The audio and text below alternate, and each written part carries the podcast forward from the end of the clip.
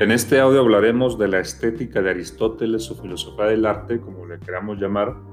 Es la reflexión de Aristóteles sobre el arte. Primero, habíamos dicho que Aristóteles dividía las disciplinas en teoréticas, prácticas y productivas. Entonces, en el caso de la estética, pues tiene que ver con lo productivo, ¿no? Con producir, con crear un objeto, un artefacto, ¿no? El artefacto o el producto estético, que pues es de diversos tipos, ¿no? Depende pues cuál, cuál arte eh, estemos considerando, ¿no? Cuál de las artes, pues. Tenemos artes que pues muy fácil ver ahí un proceso productivo como la escultura, por decirlo así, o la pintura, ¿no? Unas técnicas ahí de dominio de materiales y otras artes que son las que interesan mucho a Aristóteles, que son como la poesía, en donde pues ya el producto es de otro tipo, ¿no? Es un producto más bien lingüístico, es un producto que también podemos hablar de un material y una forma ahí, un contenido y una forma, el dominio de materiales y de técnicas, pero sin duda pues distinto de las artes plásticas, pero también es arte, ¿no? Y hay un producto que pues es la obra de arte, sea una escultura, sea una pintura, sea un poema, sea una tragedia, pues hay un producto ahí. Entonces es una disciplina productiva el arte y Aristóteles ya ha clasificado entonces de entrada eh, el arte como dentro de estas disciplinas productivas. Bueno, primero el arte pues tiene, tiene un sentido digamos muy, muy eh, distinto cuando hablamos de arte como una mera técnica, pues podemos decir que la carpintería tiene su arte, ¿no? Por ejemplo, es producir, ¿no? Pero pues la carpintería produce pues útiles, ¿no? Este, muebles, ¿no? Cosas así como pues instrumentales ¿no? que nos van a servir. En cambio hay otro tipo de arte que también tiene su técnica, cuyos productos pues son más bien para una contemplación estética, para un goce, para una experiencia estética, ¿no? Entonces también hay que, hay que definir esos dos tipos de arte. O a la vez tienen relación, por supuesto, ¿no? Por ejemplo, Aristóteles dice, pues hay un arte que completa la obra de la naturaleza, creo que se refiere aquí al primer sentido de arte que más o menos se ha esbozado, ¿no? El arte que completa la naturaleza es aquel, arte que nos provee de instrumentos que no tenemos por naturaleza, por ejemplo, una mesa, una silla, ¿no? Pues hay un arte, una producción. Que nos permite completar, como dice Aristóteles, la obra de la naturaleza y crear una casa, por ejemplo, también ahí, ¿no? Entonces, se fijan, arte en ese sentido amplio, pues es como parecido a, a crear civilización, ¿no? El mundo de la cultura, la cultura pues justamente es aquella obra humana que va más allá de la naturaleza y que nos permite tener un mundo humano, ¿no? Eh, un mundo civilizado, eh, no solo natural, en todos aspectos. Entonces, arte en ese sentido pues es más amplio, ¿no? Arte podría ser desde elaborar un lápiz, ¿no? Una hoja de papel, cualquier tipo de máquina, como les digo, una ventana, una casa, una, carretera, pues todo es arte, porque está completándose la obra de la naturaleza, ¿no? creando un mundo humano. También arte para Aristóteles es la imitación de la propia naturaleza, es el arte reproductivo, que es el que le interesaba más a Platón, por ejemplo, ¿no? Eso de la imitación o reproducción o copia de la naturaleza que hace el artista. Y Platón piensa mucho en la escultura, en la pintura, pero también en la poesía, porque al final de cuentas, ustedes ven la Ilíada y la Odisea, pues tenemos ahí también una imitación de algo real, que es la guerra, ¿no? Pero pues acá está reproducido en forma de poema, ¿no? Pues eh, Platón es, es, lo que le interesaba del arte, la imitación, que de entrada en Platón pues ya tiene un sentido peyorativo, despectivo, ¿no? Degradado, porque para él, como sabemos, metafísicamente lo que existe pues es aquel mundo inteligible o plano inteligible de las ideas o de las formas, ¿no? Que la propia realidad sensible, la que tenemos ante los ojos, copia, y entonces aquel que se dedica a copiar la realidad sensible, pues lo que hace es una copia de la copia, ¿no? Una imitación de segundo grado, dos veces alejada de la verdad, y entonces para Platón el arte, por eso de entrada, el arte reproductivo o imitativo o mimético, pues ya es una realidad, sus productos, los productos de ese arte imitativo, pues son objetos, realidades, eh, pues de realidad secundaria realmente, ¿no? Ontológicamente tienen una realidad secundaria. Aristóteles, como no suscribe la teoría de las ideas de Platón, como él no divide el mundo en un plano inteligible y un plano sensible, pues podemos colegir, podemos concluir que su visión del arte no es tan despectiva de entrada, ¿no? Como la de Platón, su maestro. Como para Aristóteles lo que existe es esta, esta realidad sensible, que también es inteligible, ¿no? Lo que ya hemos visto nosotros en la metafísica de Aristóteles, que las sustancias o entidades de este mundo que tenemos ante los ojos también tienen eh, una parte inteligible que es su forma o esencia, ¿no? y hablando también de su epistemología, es decir, no hay una división de dos planos de realidad, ¿no? sino una distinción en la propia sustancia entre su materia y su forma, ¿no? una distinción más bien será epistemológica más que ontológica, porque no es que el plano de la realidad esté dividido, sino más bien que nosotros tenemos capacidades que podemos captar lo sensible del objeto, pero también lo inteligible del objeto, pero está ahí, objetivamente es inteligible, tampoco es una invención nuestra, ¿no? Bueno, tenemos una metafísica distinta con Aristóteles, que no divide el mundo así, como Platón, pues podemos, les decía, concluir que tampoco Aristóteles desprecia eh, en el mismo sentido al arte como Platón, de hecho no lo desprecia. En Aristóteles vemos una valoración del arte, una valoración eh, importante de, de, los productos estéticos ¿no? o artísticos, ¿no? de manera que incluso llega a decir Aristóteles, comparando el arte con la historia, ¿no? que el arte va a lo universal. ¿A qué se refiere Aristóteles con eso de que el arte se enfocó en lo universal y que la historia en lo particular? Pues vamos a, vamos a pensarlo un poco, ¿no? Dice Aristóteles, pues un carácter o un, personaje que vemos en una, en una poesía, en una, en una epopeya o en una tragedia, ahorita vamos a hablar un poco de esos géneros literarios, pues esos personajes representan eh, sí un, un, individuo, pero es un individuo que está expresando algo universal humano, ¿no? como el personaje de una novela. Pensemos en, en no sé, Gregorio Samsa, personaje de Kafka, ¿no? pues es, un, es un personaje particular de una novela, ¿no? De la metamorfosis, pero a su vez ahí en, Gregorio Samsa vemos algo que puede ser universal y que a cualquier lector le puede decir algo. Pues Gregorio Samsa, si es un personaje, es un individuo en la novela, pero también plasma algo humano, algo universal. Y la literatura en general así es, ¿no? Eh, se, se, hace uso del individuo para, para expresar lo universal. En cambio, la historia, ¿no? La historia, pues, si va a ser objetiva, si va a ser una historia rigurosa, pues nos entrega así como más individuos particulares con hechos concretos, ¿no? Otro tipo de objetividad ahí, ¿no? entonces dice Aristóteles, la literatura, la poesía, por eso se basa en lo universal, ¿no? Y por eso Aristóteles la asemeja más a la poesía, a la filosofía que la propia historia. Es interesante, acuérdense que la filosofía pues sería justamente la disciplina que va a lo más universal, a las esencias.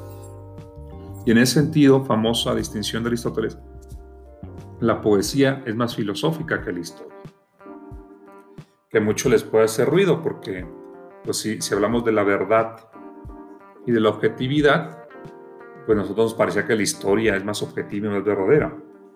Pero creo que en el sentido de acercarse al universal es de lo que está hablando Aristóteles, ¿no?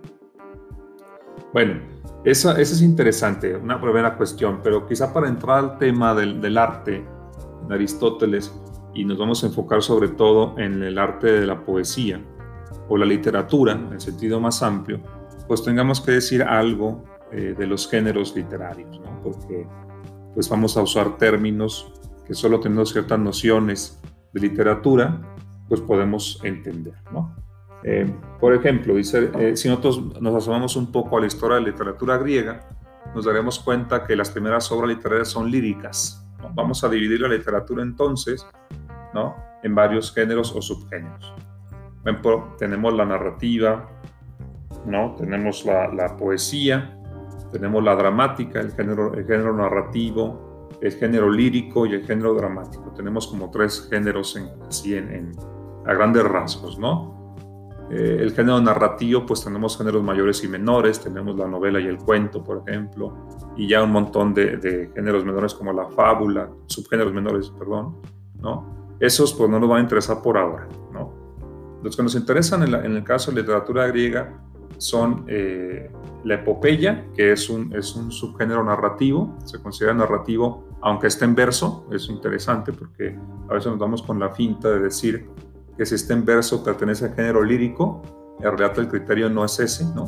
Una epopeya como la Ilíada y la Odisea, que son ejemplos de épicas o epopeyas, pues pertenecen realmente al narrativo, porque nos están justamente narrando, aunque se use el verso y el metro, la métrica, ¿no? Entonces tenemos la epopeya, que son grandes poemas como la Ilíada y la Odisea, ¿no? Eh, también Hesiodo hizo epopeyas o cultivó ese género, ¿no? Eso pertenece al narrativo. Aunque realmente la poesía más antigua griega o la literatura más antigua griega, ¿no? Fue del género lírico.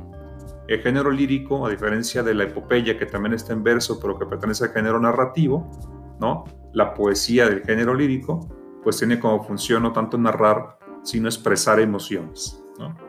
Entonces tenemos obras en verso narrativas como la epopeya, obras en verso más bien que expresan emociones como son la, la poesía lírica, que en el caso de Grecia pues fue, es muy antigua, es, la, es más antigua.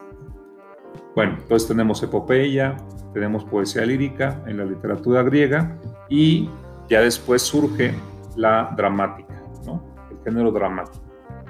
¿Cuál es, la, cuál es la, distinción del género dramático? Pues, pues, se puede usar la métrica en el género dramático, de hecho las tragedias, porque el género dramático va a tener dos grandes subgéneros, la tragedia y la comedia, ¿no?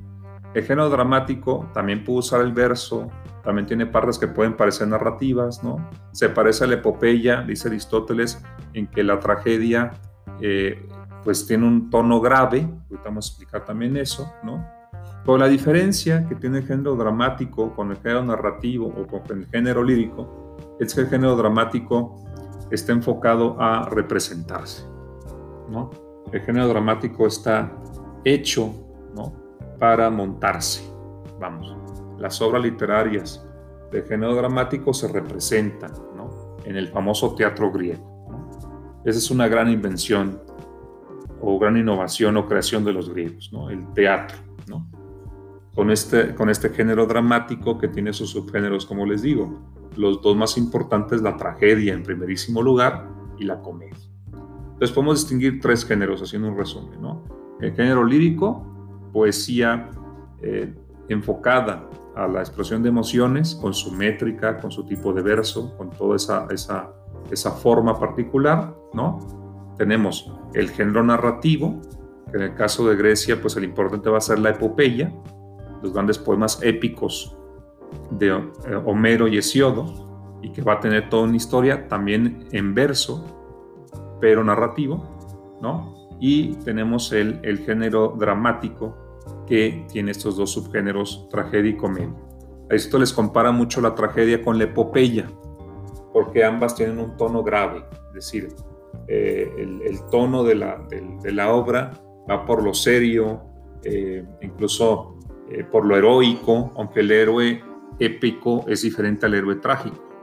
Vamos a ver ahorita también eso. El, héroe épico, pues tenemos un, un, un tipo de héroe como mejor a los seres humanos comunes, eh, son muy valientes, imagínense un Aquiles, imagínense un Menelao, imagínense un Ajax, ¿no? Son arrojados, eh, vencen cualquier prueba, es el héroe épico.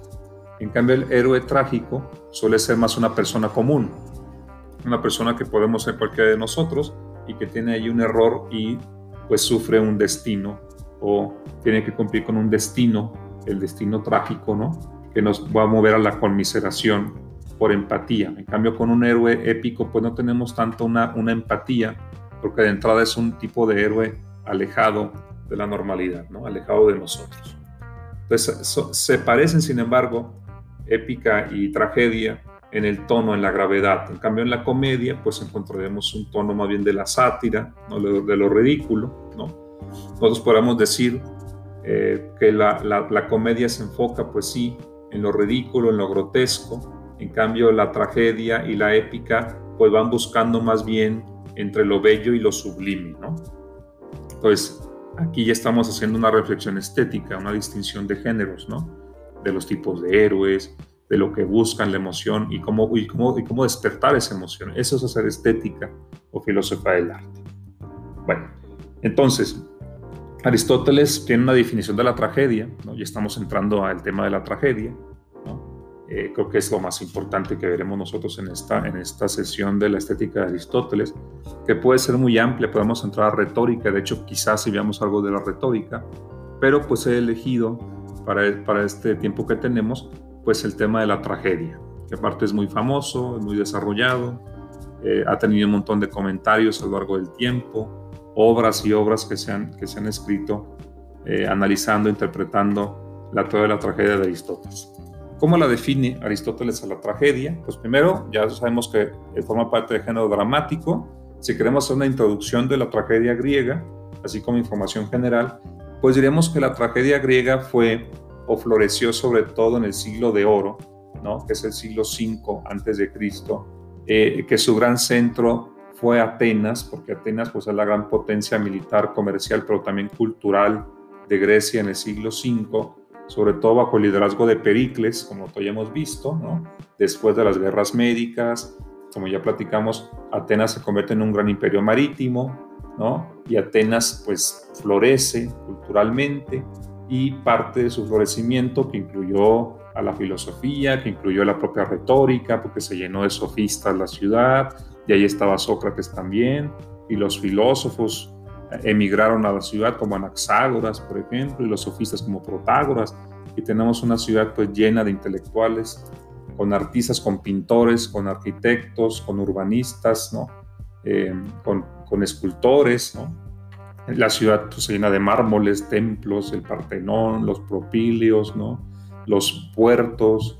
Entonces, eh, es una ciudad floreciente, los grandes focos de civilización, y como parte de ese desarrollo pues está el teatro griego. La tragedia pues por sí misma tiene una gran historia.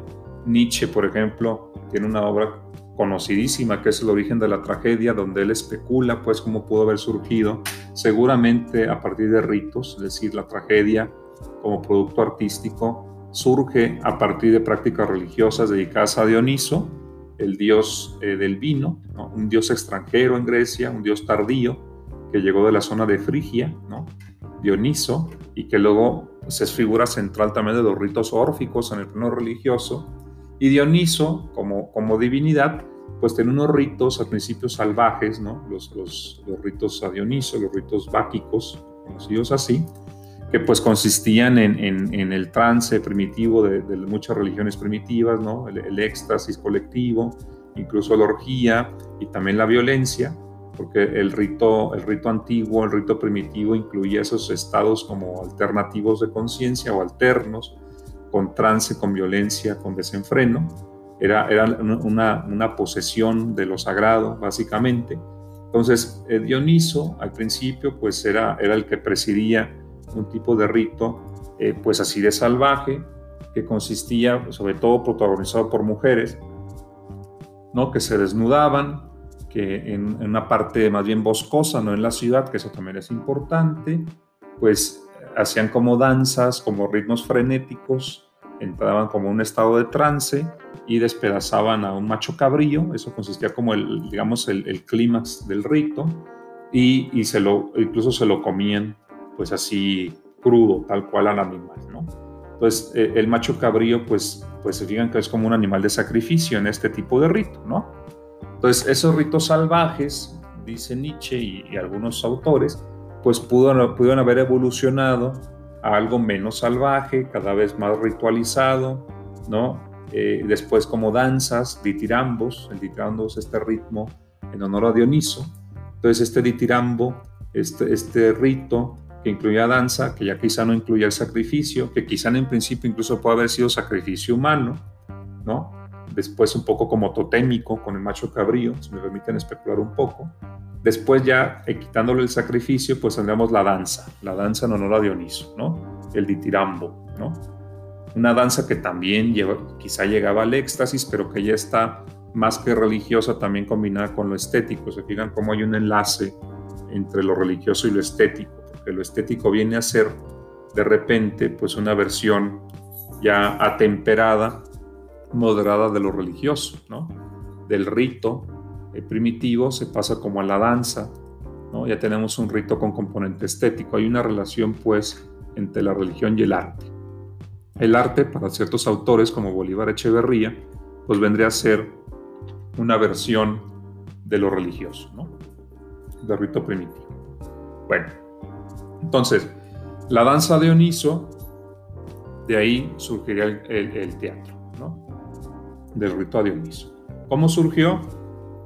Pues de la masa, dice Nietzsche, de la masa de danzantes eh, pudo en algún momento surgir un personaje o un director o un corifeo, como se le llama, que dialogue con, la, con el conjunto de danzantes. Tenemos entonces al coro, lo que hay que decir que el teatro griego incluye un coro y el coro era gente disfrazada, había música y estaba danzando ese coro. Cuando tú ibas a ver una tragedia al teatro griego, no es como ver el teatro ahora, había, había música y había danza, junto con, junto con propiamente la la puesta en escena, ¿no? O se incluye en la puesta de escena eso. Entonces, el personaje, pues dialogaban entre ellos los personajes, pero también dialogaban con el corifeo, que era como el, líder, digamos, del coro, y también el coro tenía una participación.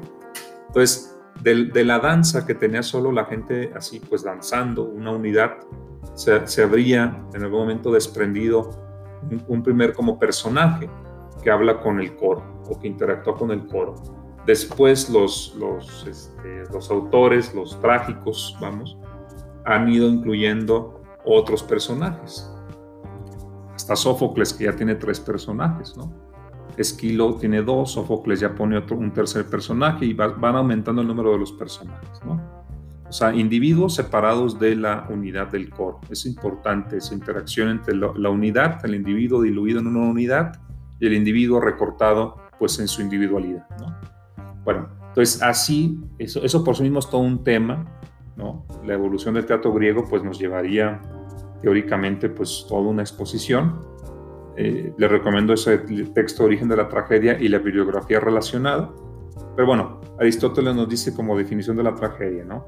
Una tragedia es la imitación de una acción grave y que además de grandiosa es completa en sí misma, en deleitoso lenguaje, cada peculiar deleite en su correspondiente parte, en forma dramática, no narrativa, ¿no? O sea, dramático es que no lo vas a narrar como, como Homero nos narra la Ilíada y la Odisea, sino lo vas a representar. Eso significa dramatizar, ¿no?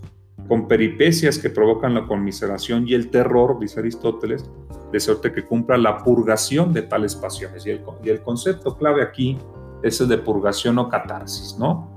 Porque para Aristóteles todo esto de montar una obra, dramatizarla con personajes y con un coro y ponerla en escena con, con, vestuario, con música, con ambientación, que tenga un lenguaje, dice el deleitoso, porque esto suele estar en versos, suele tener su métrica, ¿no? Con lenguaje grandioso, grave, es decir, no es algo que va a provocar la risa o la alegría o la burla, ¿no? Sino que está provocando, dice él, conmiseración y terror, ¿no? porque vemos en el héroe trágico alguien con el que nos podemos identificar que comete un error y se precipita un destino, pues sí, trágico, ¿no? Y el terror porque pues a la vez también sentimos lo que él pudo haber sentido, por ejemplo, cuando Edipo se entera de que se ha desposado con su propia madre y de manera que sus hijos son sus hermanos y se saca los ojos, que es una escena trágica clásica, ¿no? Pues ahí, pues el terror de, de Edipo al enterarse de la verdad, en nosotros también provoca como un terror por empatía, pero en nosotros, a diferencia de, de, Edipo, ¿no? que para empezar, pues lo que tenemos ahí no es Edipo, sino un personaje, un, un, actor que represente Edipo, pero podemos nosotros asociarnos con Edipo eh, y decir, ay, pues e, e, ese, terror sentirlo, ¿no? de, de enterarnos de una verdad así de terrible, pero poner lo mismo que sentirlo directamente. ¿no? Esa, ese velo esa distancia estética que a la vez es un lazo de empatía con el personaje, pero a la vez es una distancia mediatizada por el propio arte, por la tragedia, nos permite, dice Aristóteles, hacer una purgación o catarsis de ese terror. Entonces, esa tensión, ese miedo que podemos sentir ante eso, por ejemplo, el incesto, ¿no? Pues lo podemos purgar, podemos hacer catarsis de él por el medio del arte. Entonces, Aristóteles aquí está dándole al arte un papel muy importante, un papel fisiológico, psicológico y hasta social, ¿no? Psicosocial, diríamos nosotros.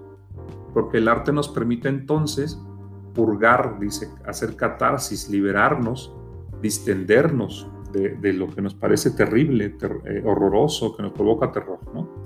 Eso es, eso es la médula, creo yo, de su teoría de la tragedia, ¿no?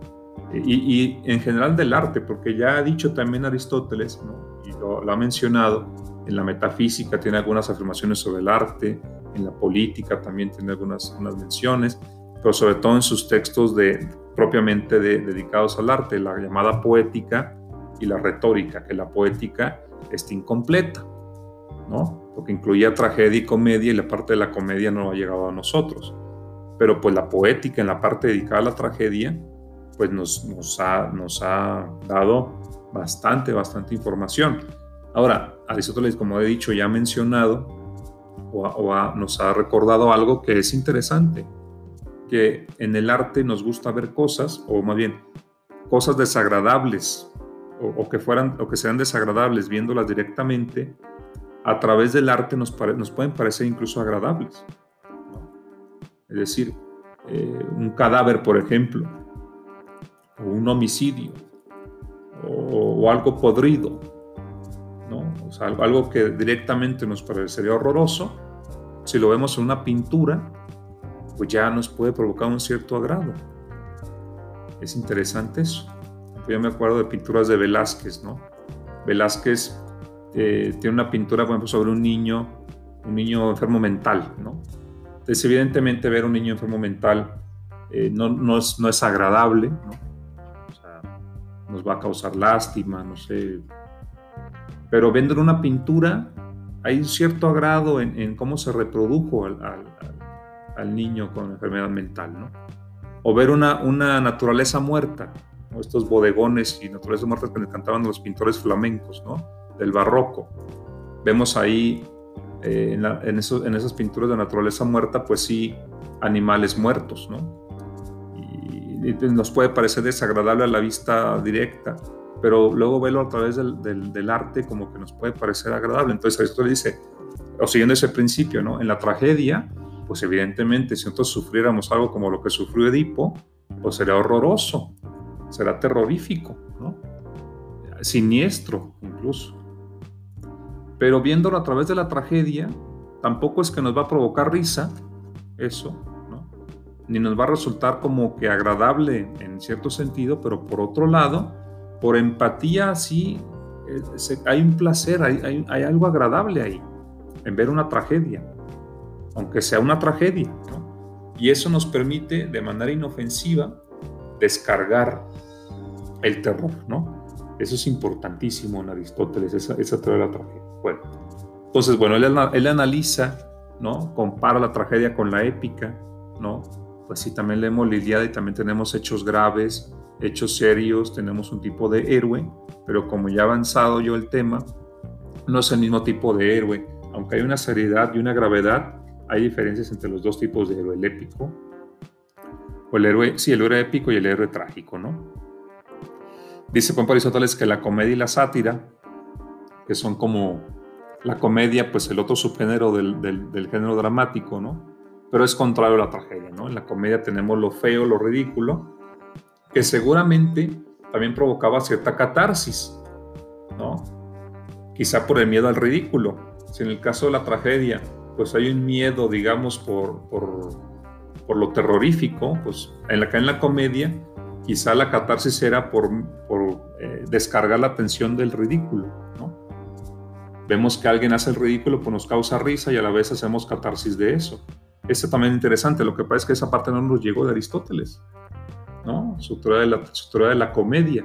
Se especula que puede ir por ahí, que también hay una catarsis a través de la comedia. Es lo que suena más lógico. Y es interesante pensarlo, ¿no?